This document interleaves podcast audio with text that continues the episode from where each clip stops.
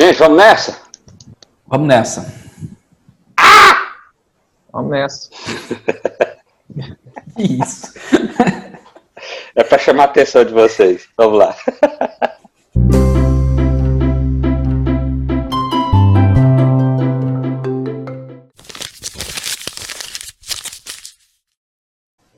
Olá, seja bem-vindo ao nosso canal Papel de Pão, Teologia Simples para uma Vida Complicada. E hoje nós vamos falar sobre um assunto realmente complicado, nós vamos falar sobre traição.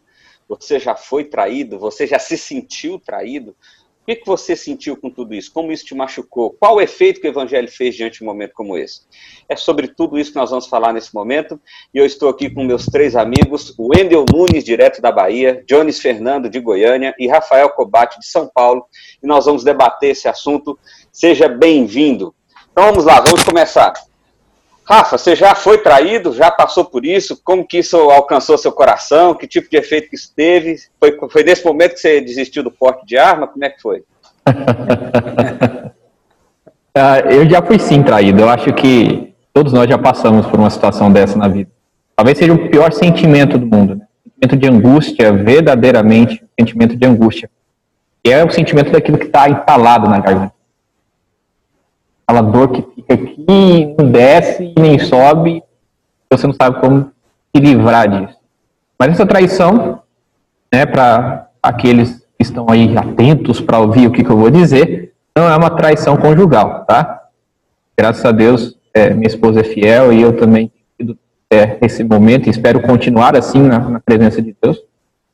Mas, é, sim, a gente sofreu traição de pessoas que empenharam a palavra com a gente, e ah, por algum motivo egoísta, ah, essa palavra foi quebrada.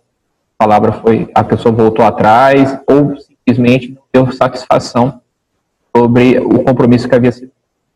Isso dói bastante, principalmente quando a gente fala de ministério, né? Quando a gente fala de pessoas que estão com a gente numa luta de vida ou morte, que é a luta contra o mal, e essas pessoas se colocam. Eu passei por um processo de plantação de igreja, então isso é bem. É, e as pessoas estão ali falando: não, eu vou estar com você, pode ficar tranquilo, nós vamos, vamos trabalhar isso. É quando Estamos juntos, mas não estamos é, nada. Quando o negócio aperta, quando, porque plantação de igreja tem muitas dificuldades nesse sentido, quando o negócio aperta, o caboquinho faz, ó, base. E aí você fica com o, o, o, trabalho dobrado na mão, porque alguém tinha empenhado a palavra com você, e você ainda tem que se virar e ainda sentir a dor da angústia na garganta.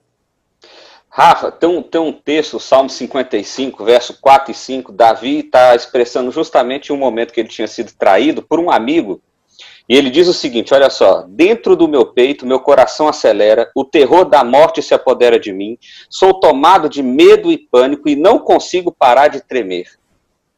Interessante isso, né? Ou seja, e é, é exatamente então, isso. Quer dizer, então, que mesmo nós sendo, nós somos cristãos, nós passamos por situação de traição, talvez esse seja o primeiro aspecto para a gente deixar claro aqui, e sim, isso alcança o nosso coração, ou seja, o medo toma conta, o pavor, a, a, a coisa, a coisa pega mesmo. É isso mesmo, Jones? Como é que é? É isso mesmo. Eu queria contar aqui um, um caos pessoal, né? É, da adolescência, já que eu sou mais próximo da adolescência e o Andrew mais longe. então eu vou contar aí sobre a adolescência, né? É, na adolescência, eu, eu, eu lembro, eu tive uma namorada e, infelizmente, eu sofri uma traição dessa namorada. Eu era um adolescente de 14, 13, 14 anos, era muito novo. Não devia nem estar tá namorando, né, Jones? Não devia nem estar tá namorando. Com certeza minha filha só depois dos 18. Foi bem feito, então. Mas a, a, inocência, uma coisa que é interessante, o porquê que marcou? Porque era aquele amor inocente, o primeiro amor, o primeiro namoro, e marcou muito isso, porque é, foi até num lugar bastante que não poderia ter acontecido, né? Um lugar uh, bastante improvável. Em uma viagem missionária, essa pessoa ficou com um rapaz. E depois me contou, me contou é, em frente à igreja, eu lembro até hoje, e aquilo me quebrou totalmente. E eu compus um versozinho de um poema mais ou menos assim. Olha só, ele tem escrito até hoje. Traição é como se nos apunhalasse A dor de um amor quebrado, sofrendo como um machucado, que nunca mais será curado. E sobra uma pequena faísca de esperança, e aguentamos até que ela se apague. Uau, que que é isso, rapaz? Brincadeira, hein? Parabéns, anos. fantástico, fantástico, é isso aí. E aí, Wendel, quer dizer então que nós podemos ser traídos por amigos, nós podemos ser traídos por parceiros, pessoas que dizem que estão conosco, nós podemos ser traídos por uma dentro de um relacionamento conjugal. Como é que é esse negócio aí? Cara, depois que a gente ouve o lado poet, poético do Jones aí, né? A gente fica até constrangido em falar alguma coisa. O cara é alto nível. É, é, interessante pensar sobre isso, Vinícius. É interessante pensar sobre isso. O Rafael colocou agora há pouco aí, é, perguntando de forma retórica quem já foi traído nas, nas, relações humanas. Isso vai sempre acontecer com alguém próximo a nós, um amigo, um parente que, que de certa forma, é, em algum momento da vida nos trai. Agora, há um aspecto dentro disso que eu penso que nós também temos que pensar é, e às vezes que somos acusados de ter traído alguém. Excelente. Porque às vezes existem momentos assim, né? Que outra pessoa olha pra gente e fala assim, poxa, fulano me traiu, e esse fulano sou eu. E eu fico pensando, e, inclusive, em certo aspecto, isso já aconteceu comigo, né, acusado de uma traição, e eu fiquei procurando o tempo inteiro, em que, em que momento, em que ponto, o que foi que eu fiz, que, que configurou em uma traição, e pensando na dor que aquilo poderia ter causado em alguém, e depois cheguei à conclusão de que é, não houve traição da minha parte para com aquela pessoa, e, e aquilo também gerava dor em mim. Ou seja, às vezes nós ficamos, sabe, nesse, nesses dois lados aí, o lado do ser traído, mas o lado de ser acusado de traição. Então, às vezes, quando uma pessoa, ou a gente sente que uma pessoa traiu a gente, nós temos que, de fato, rever, pensar direitinho se realmente houve uma traição, porque às vezes somos acusados sem ter cometido esse erro. Legal. Bom, então, pegando o gancho aí do que você falou, Wendel, vou, vou, vou jogar a bola para o Jones aqui, que é o nosso filósofo definidor de termos. O que, que seria, então, uma traição, Jones, para gente, a gente trabalhar com uma coisa mais objetiva, né?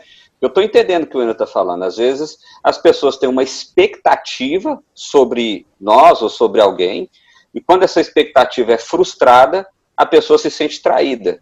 Mas isso é traição? O que, que seria de fato uma traição? Boa pergunta. Eu estou jogando aqui no Google.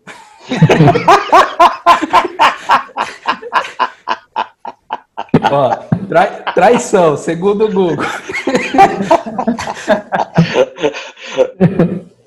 Quebra de fidelidade prometida e empenhada por meio de um ato pérfido. Deslealdade. Então, é quebra de fidelidade, é quando de fato alguém é, ou fala com a palavra, faz um pacto, uma aliança contigo por meio da palavra? Eu creio que o Rafa depois quer explorar um pouquinho mais essa questão da aliança, ele gosta muito deste tema. Então, você tem um pacto, você tem um compromisso, seja uma relação de amizade, seja uma relação é, fraternal no sentido paterno, materno, no sentido conjugal, seja qual for a relação, inclusive até relação entre colegas de ministério, entre patrão e empregado, qualquer que for a relação, existe pactos. Então, e quando essa pessoa quebra este pacto, desonra a sua palavra e, de, de certa forma, é, de maneira desleal, nos ofende, se configura, sim, a traição. E aí, Rafa, como é que é esse negócio da aliança aí? É, para mim, de, de, uma forma muito objetiva, exatamente para não haver problemas é, subjetivos ou, ou, pelo menos uma, uma definição expectativas erradas, né, expectativas enganosas do nosso coração em relação a uma pessoa, para mim é bem claro que o pacto, uma aliança, é estabelecida por meio da palavra. Você pode até usar é, alguns elementos para reforçar ou para simbolizar. Por exemplo, a própria aliança. Deixa eu até ver se eu consigo tirar a minha aqui. Engordei um pouco, mas ainda consigo. Isso aqui não significa, ou isso aqui não é o meu pacto é um símbolo do meu pacto. O meu pacto está na minha palavra, naquilo que eu disse naquele dia, naquele momento. E isso se refere a uma pessoa, é um contrato. estabelecido entre duas pessoas. Então, para mim, a, a, traição, ela, está, ela, ela, ela se refere a uma palavra quebrada, a uma promessa descumprida, uma promessa, a, a um pacto não realizado. Tá? Então, isso é muito importante, porque aí você tem um, um critério objetivo para definir se você traiu ou não, para definir se a pessoa traiu ou não. Tá? E aí, só para finalizar aqui, a, a, gente pode falar de vários pactos na Bíblia, o principal deles é em relação a Deus com o homem, se o quiser explorar isso, fique à vontade, mas eu gostaria de deixar só um texto aqui para vocês entenderem a importância disso uh, em relação a, a, na relação entre nós e Deus.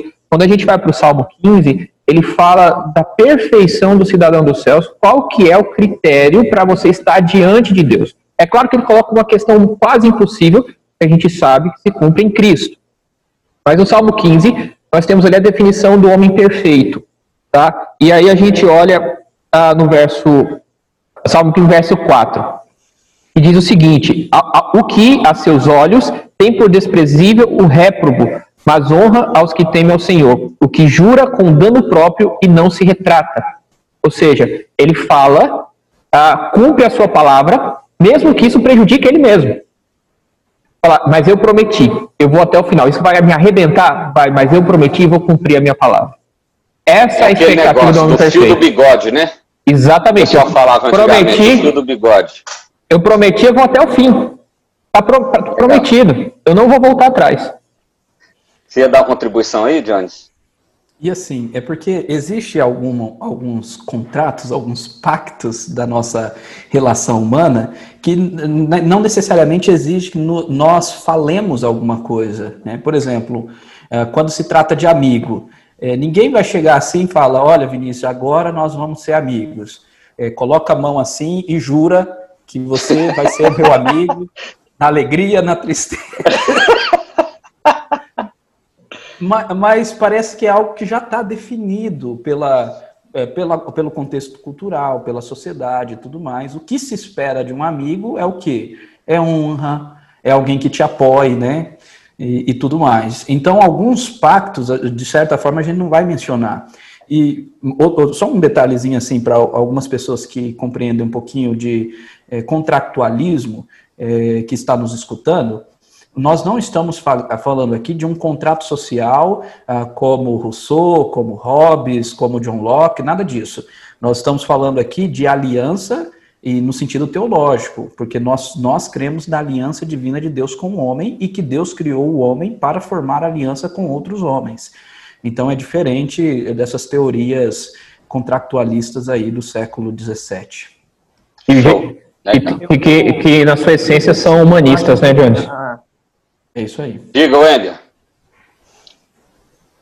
Eu penso o seguinte: foi dito aí por alguém a questão da, da aliança por meio da palavra. O grande problema é que muitas vezes a pessoa julga um ato como traição, tá? E isso, isso quase que de forma generalizada. As pessoas elas julgam um ato como traição sem levar em consideração esta aliança estabelecida por meio da palavra. Às vezes não foi estabelecida uma aliança por meio de palavra nenhuma, mas quando a pessoa age de forma contrária àquilo que você espera dela, ela já te julga como um traidor. E existem, às, às vezes, eh, alguns comportamentos que pessoas que estão próximas a nós, comportamentos que elas esperam de nós, que vão contrariar a nossa ética de vida, a nossa ética moral. Tá? Então, se eu não estou de acordo com uma pessoa, mesmo ela sendo minha amiga, mesmo sendo alguém próximo a mim, ou sendo o meu patrão, como foi colocado aí, se eu não concordo com ela em certos aspectos morais, em certos aspectos éticos, e vou agir contrário àquilo que ele defende e faz, eu não estou sendo um traidor por causa disso. O problema é que às vezes as pessoas se consideram assim, tá? Por quê? Porque não vão avaliar a questão da objetividade da coisa dessa e. E aí tem uma coisa interessante, não né, foi estabelecida e ela, e ela quer tratar como se tivesse sido. Porque aí tem uma coisa interessante, foi bom você abordar isso aí, porque a fidelidade primária nossa sempre é para com Deus. Então, hum, eu acho que isso que você está abordando aí tem muito a ver com esse negócio. Espera aí, o cara é meu amigo, mas a atitude dele é contrária àquilo que o evangelho direciona. Então, quando eu não compactuo com a atitude do meu amigo, não é que eu estou traindo ele, porque eu tenho uma fidelidade primária para com Deus. Então, Deus é a, a base da minha aliança, da minha vida e a direção do, dos meus passos, né? Muito legal, muito bacana. Eu vou te falar uma coisa sobre isso, se você me permite. Diga. Eu, eu, eu acho que precisa haver um equilíbrio ao, o compromisso uh, subentendido e o compromisso estabelecido. É, o compromisso subentendido é aquilo que o Jones colocou. Há uma questão da nossa relação social que é estabelecida de forma a, a quase que inata. Você está na sociedade, você vai acabar vivendo essas situações e você vai ter alguns compromissos com pessoas. Eu até acredito que o compromisso com amigo, vez ou outra, a gente está falando sobre ele, ou a gente diz ele. Só que a gente faz de uma forma muito banalizada. Tamo junto, conta comigo. E aí na hora que você conta com o cara, o cara paf, o cara espirra. Então, assim, eu ainda acho que a palavra, mas a palavra não é respeitada mais. Mas mesmo que não haja palavra, existe essa, esse comportamento social que nós temos que entender que isso é, não é um pacto estabelecido de forma, ah, ou melhor dizendo, um pacto estabelecido formalmente, que é aquilo que o, o, o Wendel falou. Nós temos um pacto formal com Deus, e é por isso que nós temos que tomar muito cuidado com os pactos que a gente uh, profere, com as palavras que a gente empenha, tá? com as dívidas que a gente faz, tá? inclusive isso na questão financeira. Então, olhemos para os nossos pactos formais, tá? e o principal deles, que é o sangue de Cristo na cruz. O contrato foi assinado com sangue. Esse é o pacto estabelecido. O pacto social, o, o, o relacionamento uh, natural que existe na sociedade, a gente tem que tomar muito cuidado com isso, porque nós estamos numa, numa sociedade muito, uh, como é que eu posso dizer, muito sensível. A sociedade do mimimi, né? No qual você estabelece regras e exige das pessoas essa regra que você estabeleceu, um contrato unilateral. E, e hoje essas relações sociais estão muito distorcidas. Por isso que eu gosto de prezar a questão formal. Você falou? Legal. Cumpre. Conta comigo, amigo. Vou contar com você. Pode esperar. Ou seja, Legal. Rafa, gente. todos os pactos que a gente vai firmar com alguém tem que levar em consideração antes o pacto que já foi firmado com Deus. Exatamente.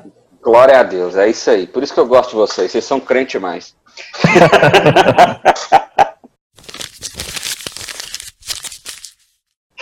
Pessoal, então vamos lá. Segunda pergunta. Beleza, a, a gente já entendeu que a traição, ela infelizmente faz parte desse mundo caído nós estamos sujeitos a elas em diferentes níveis, né? Amizade, relacionamento conjugal, familiar, comercial e por aí vai. Mas e aí, como é que o evangelho deve direcionar o nosso coração quando isso acontece conosco? Porque nós já entendemos, o sentimento ele vem, é como eu li agora há pouco as palavras de Davi aqui, ele treme, ele engasga, e o Rafa compartilhou que o sentimento é esse mesmo. Tá, mas beleza, fui traído, o sentimento chegou, e aí? O que, que eu tenho que fazer? Qual que é o passo? Como é que o evangelho vai direcionar a minha vida? Bom, eu, eu já deixei aqui pronto um texto que eu gosto muito, que é o texto do Salmo 4, no versículo 4, que diz: Irai-vos e não pequeis, consultai no travesseiro o coração e sossegai. É, esse texto ele está no contexto de homens que estavam mentindo contra Davi, estavam levantando mentiras, calúnias contra Davi. É, a mentira, a calúnia é de certa forma uma forma de traição, até porque era uma mentira que muitas vezes era levantada por aqueles que eram do mesmo povo de Davi. Vamos lembrar que Davi foi traído pelo próprio filho e o filho perseguiu. Então aqui nós temos mentiras, calúnias sendo levantadas contra Davi. E Davi diz: Olha, a ira não tem como evitar. A gente fica irado, fica chateado, fica com nó na garganta, querendo chorar, fica com esse, esse punhal enfiado no coração. Essas coisas acontecem. Mas o que, que nós devemos fazer? O texto diz: consultai no travesseiro o coração e sossegai. Aqui, é claro, linguagem figurada, está é, dizendo para nós entregarmos para Deus. É colocar o travesseiro na, em cima da cabeça e chorar e entregar para o Senhor. Né? Quem, quem, nunca fez isso? Né? Quem nunca chorou no travesseiro? Então, consultai no travesseiro o coração e sossegai, entrega pra, para o Senhor, oferecei sacrifício de justiça e confiai no Senhor. É mais ou menos isso que Paulo está dizendo em Romanos 12, quando ele diz: Não torneis mal por mal, esforçai-vos por fazer o bem perante todos os homens. E no versículo 19 ele diz: Não vos vingueis a vós mesmos, amados, mas dai lugar à ira, porque está escrito: A mim me pertence a vingança, eu é que retribuirei, diz o Senhor. Entrega para Deus, Deus que vai vingar. Deixa eu ver se eu entendi, John, só para quem está nos ouvindo agora deixar claro, né? Então, você está falando aí algumas atitudes que o Evangelho direciona a gente. Entregar o nosso coração ao Senhor, né? Eu entrego a minha, o meu lamento, a minha dor, o meu sentimento ao Senhor. Eu confio no Senhor, confio que Ele está comigo, confio que Ele é sobre mim, e eu confio na aplicação da justiça do Senhor, né? Que é o que você disse aí, a ideia do, de Ele é o vingador. Então, o cara que é mal, não se preocupe com ele, porque Deus vai aplicar a justiça dele. Então, talvez seriam três ações bem práticas, é isso aí? Você concorda com isso? Concordo e eu vou anotar para pregar nisso daí, que você me lembra Pera, pera, pera que eu tô anotando. e aí, Wendel, como mais o evangelho direciona o nosso coração? Há texto que nós conhecemos bem que nos fala sobre quando alguém pecar contra nós, né? qual deve ser a nossa atitude. Porque às vezes a nossa atitude é, é, são todas estas que a gente já abordou aí, que o próprio Davi teve, sentimento de tristeza, de raiva e tal. Agora a gente não pode alimentar o sentimento de agressividade, de desejo. Eu acho que o desejo de vingança promovida pelas nossas próprias mãos, o Jones colocou é, sobre isso muito bem. Então acho que isso não deve acontecer. Eu acho que o que deve acontecer conosco é justamente é, o desejo de restaurar o relacionamento que foi quebrado. Primeiro passo, eu acho que deve ser esse. O texto nos ensina o quê? Os evangelhos nos ensinam que nós precisamos chamar a pessoa e confrontá-la a respeito do pacto que foi quebrado, do pecado que foi cometido contra nós. Acho que o primeiro passo é isso, é tentar restaurar o relacionamento quebrado. Segundo, eu acho que é administrar o nosso coração. Tá? Administrar o nosso próprio coração. Porque se a gente ficar alimentando dentro do nosso coração os sentimentos que uma traição produz, os sentimentos que gera em nós, eu penso que nós vamos acabar sofrendo muito mais do que aquele que traiu. Tá? Então, acho que a gente tem que administrar o nosso coração para conseguir é, lidar com essa situação. Isso é tão, isso é tão real, Wendel, que certa feita com participando de um momento de aconselhamento que envolvia essa questão da traição, a, a, pessoa, a pessoa traída ficou tão machucada, absorveu tanto a dor, e aí a gente já, a gente já disse isso aqui, a dor é real, o sentimento vai vir, né, o punhal está ali atravessado, mas a, o não desejo de sair da dor, mas de alimentar a dor, fez com que essa pessoa, infelizmente, entrasse por um caminho muito difícil, muito difícil, porque o evangelho não foi quem direcionou o coração dela, mas foi o próprio desejo da carne, do coração, que direcionou o coração dela. Então é muito importante isso que você está falando aí. Agora, Rafa, deixa eu te pôr na fogueira aqui. Imagine agora que a pessoa que está nos ouvindo é a pessoa que traiu. Nós estamos falando aqui de uma perspectiva de alguém que foi traído. E agora a pessoa traiu, a pessoa entende o evangelho, a pessoa conhece o evangelho. Ah, e agora, como é que é que ela faz? Bom, a, a Bíblia fala sobre arrependimento, né? E o nosso papel é pedir perdão. A gente tem que ir atrás de quem a gente traiu, pedir perdão né, e tentar realmente se retratar nisso daí. Ah, agora, a pessoa, por obrigação, ela deve, se ela é cristã, claro, né? Na verdade, essa obrigação é para todos, mas o cristão tem isso escrito, determinado. É, o cristão ele precisa perdoar. E o perdão é o caminho mais curto para resolver essa situação. Porque ah, ao, ao se perdoar, não quer dizer que as coisas vão ser apagadas, mas elas serão cobertas pelo sangue de Cristo, que é aquele que vinga todas as coisas. Né? Então, o perdão ele, ele existe exatamente para resolver este problema, essa, essa, essa consequência do pecado que nós temos dentro de nós mesmos. Nós não vamos cumprir nossas palavras e isso é um problema. Isso vai machucar pessoas, isso vai destruir relacionamento. Então, a busca é arrependimento e pedir perdão.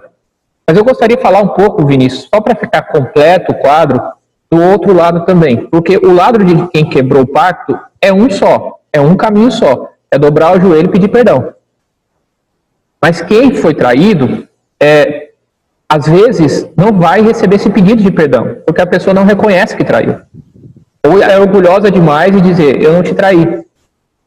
E a Bíblia é muito, é muito uh, uh, clara nisso daí.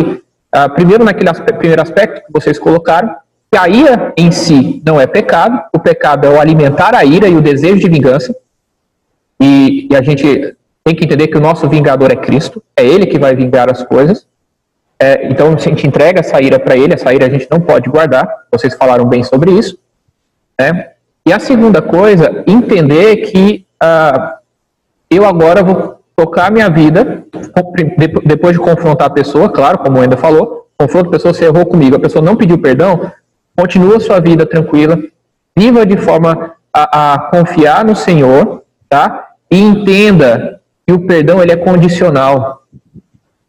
Não libera graça de graça nesse. A graça é de Jesus Cristo, a pessoa precisa se arrepender. A pessoa precisa pedir perdão.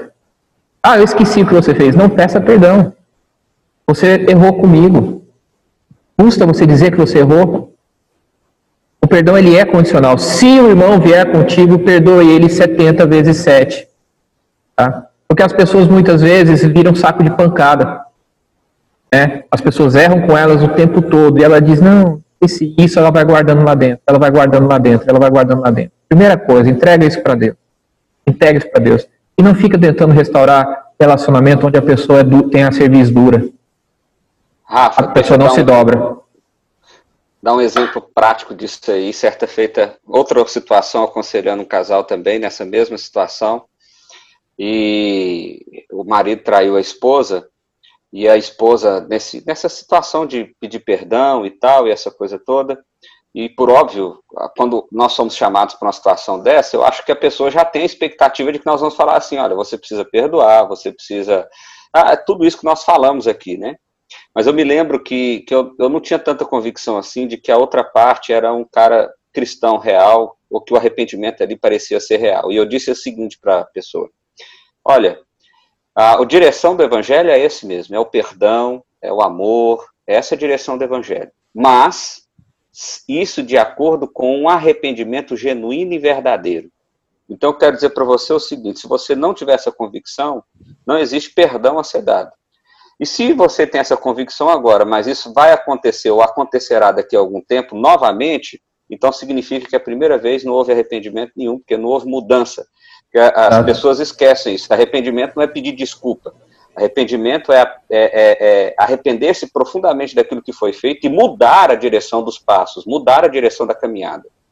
E foi o que exatamente que aconteceu. A pessoa voltou a ser traída novamente, e aí, numa segunda conversa, eu já com muita tranquilidade no coração, como pastor, e eu, talvez alguém esteja ouvindo isso aqui agora e vai se sentir escandalizado, mas disse aquela pessoa, falou, olha, ah, não existe perdão a ser dado aqui. Não há arrependimento, não existe perdão a ser dado, não há como continuar uma caminhada se não há arrependimento. E, e, de fato aquele casal acabou se separando e tal, e a coisa foi nessa, nessa direção. Então, só, só compactuando aí de forma mais prática com isso que você acabou de Sim. dizer, né?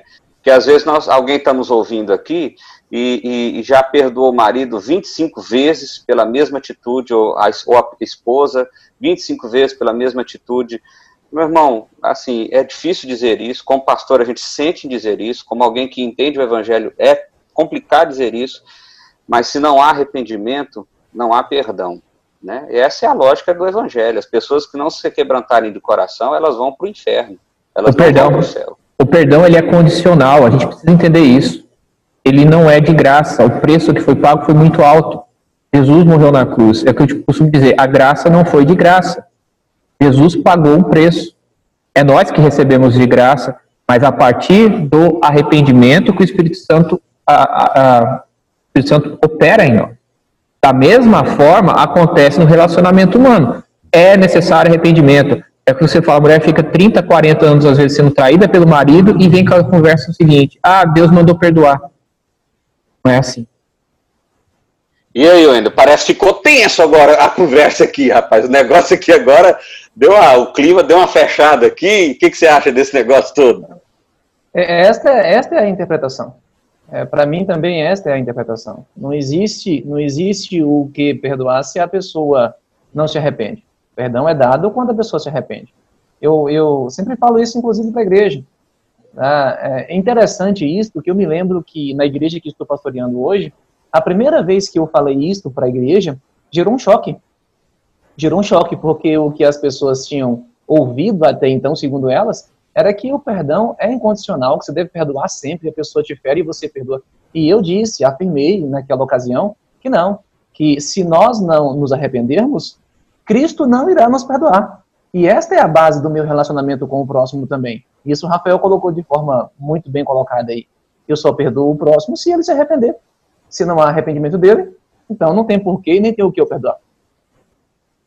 Interessante. E aí, Jones? Parece ah, que o Jones está tá concordando muito com isso, não. eu, eu acho que eu sou mais da posição mais tradicional.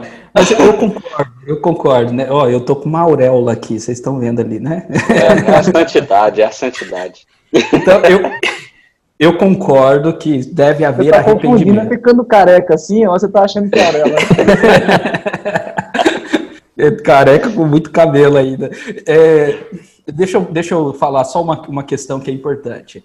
É, por mais que o perdão seja condicionado, e de fato né, deve haver um arrependimento, mas, eu, eu, na verdade, são duas questões. A primeira é, é, que nós temos que tomar cuidado em tentar, é, em muitos, muitas vezes a gente não consegue entender se realmente a pessoa se arrependeu ou não, porque verdade. a gente não tem acesso ao coração. Então, se a pessoa está pedindo perdão, eu normalmente falo, né? Porque o ato de se levantar e até a outra pessoa e falar, em toda fala existe uma intencionalidade. Então, isso já é notável. Claro que nós vamos saber pela prática posterior a isso, mas nesse ato eu já concedo perdão, porque já teve algo Excelente, Jones. a é levantar. E a segunda coisa é que é, perdão é condicionado ao arrependimento, então significa que a pessoa que nunca me veio pedir perdão e nu nunca se arrependeu, eu posso guardar isso no coração? Nunca. De maneira alguma. A, a, o princípio primário continua: entrega para Deus. Né? Você vai, tem que entregar para Deus. Então, talvez seja é, dois níveis de perdão diferente, né? Porque eu entendo perdão como cancelamento da dívida, em sentido financeiro, é não imputar mais culpa, né? Então, é, não considerar aquela pessoa mais devedora para você. Então, você tem duas formas, né? Você cancelar, falar, olha, rasguei a dívida diante de você porque você me pediu, ou você entregou para Deus, disse, Deus, não me deve mais, agora deve ser. É Excelente, John. É aí. Excelente, é excelente. É por isso que é o nosso filósofo. É, é isso, pedir, se a pessoa não pediu perdão para você, meu filho, é Deus que vai cobrar dela a dívida, não é mais de você. É por isso que você não pode guardar rancor, por isso que você não pode guardar ira. Olha só que coisa interessante. No Salmo 55, Davi falando sobre essa questão da traição, no verso 22 e 23, ele diz assim: Entregue suas aflições ao Senhor e ele cuidará de você. Jamais permitirá que o justo tropece e caia. Tu, porém, ó Deus, lançará os perversos no abismo da destruição. Assassinos e mentirosos morrerão ainda jovens, mas eu sempre confiarei em ti. Ou seja, é a aplicação real do, do que o Jones acabou de dizer. Então, nós nunca ficamos com a dívida na mão. É isso, Jones? Ou eu rasgo a dívida, eu perdoo, ou eu pego essa dívida e lanço ela sobre Deus. E aí Deus agora é o, é o credor dessa dívida, não mais eu, né? De forma que eu nunca alimento, eu nunca ah, me abasteço desse sentimento de aflição, de mágoa, de vingança ou qualquer coisa nesse sentido. Isso mesmo. E só, só para arrematar aí, para fechar o assunto, é isso que o Dionis disse. A pessoa pediu perdão, perdoa, perdoa, rasga a dívida, tá? Ela pediu, perdoa. O condicionamento está, de novo, palavra. Pediu, perdoa. Mas vamos lá, usando o exemplo da mulher que eu, que eu acabei de usar, está 30 anos sendo traída pelo marido. Você perdoou, mas isso não significa que você precisa estar casada com ele mais. A convivência já é outra coisa. e o arrependimento, nesse caso, claramente não foi verdadeiro. Né? Um cara que está traindo a esposa há 30 anos, de forma ordinária, não se arrependeu nem da primeira, nem da segunda, nem da décima, nem da vigésima vez. Certamente. Gente, show de bola. Acho que a gente explorou legal aqui o assunto traição e entramos então um pouco sobre a questão do perdão. Então, uma última palavra aí que vocês queiram deixar, dizer. Wendel, começa aí para nós. Ontem, ontem você demonstrou muita preferência ao Rafael em relação a mim. Estou esperando um pedido de perdão, porque senão eu vou entregar para Deus, viu?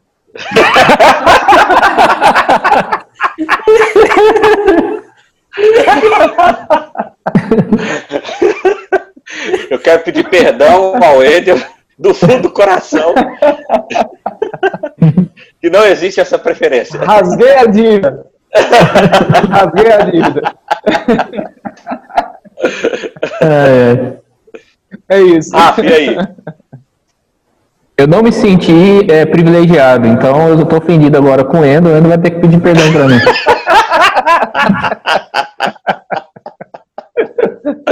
É, eu só falei isso. Aí, só, só pra, eu dei isso só pra falar o quanto o nosso mundo hoje tem muito mimimi.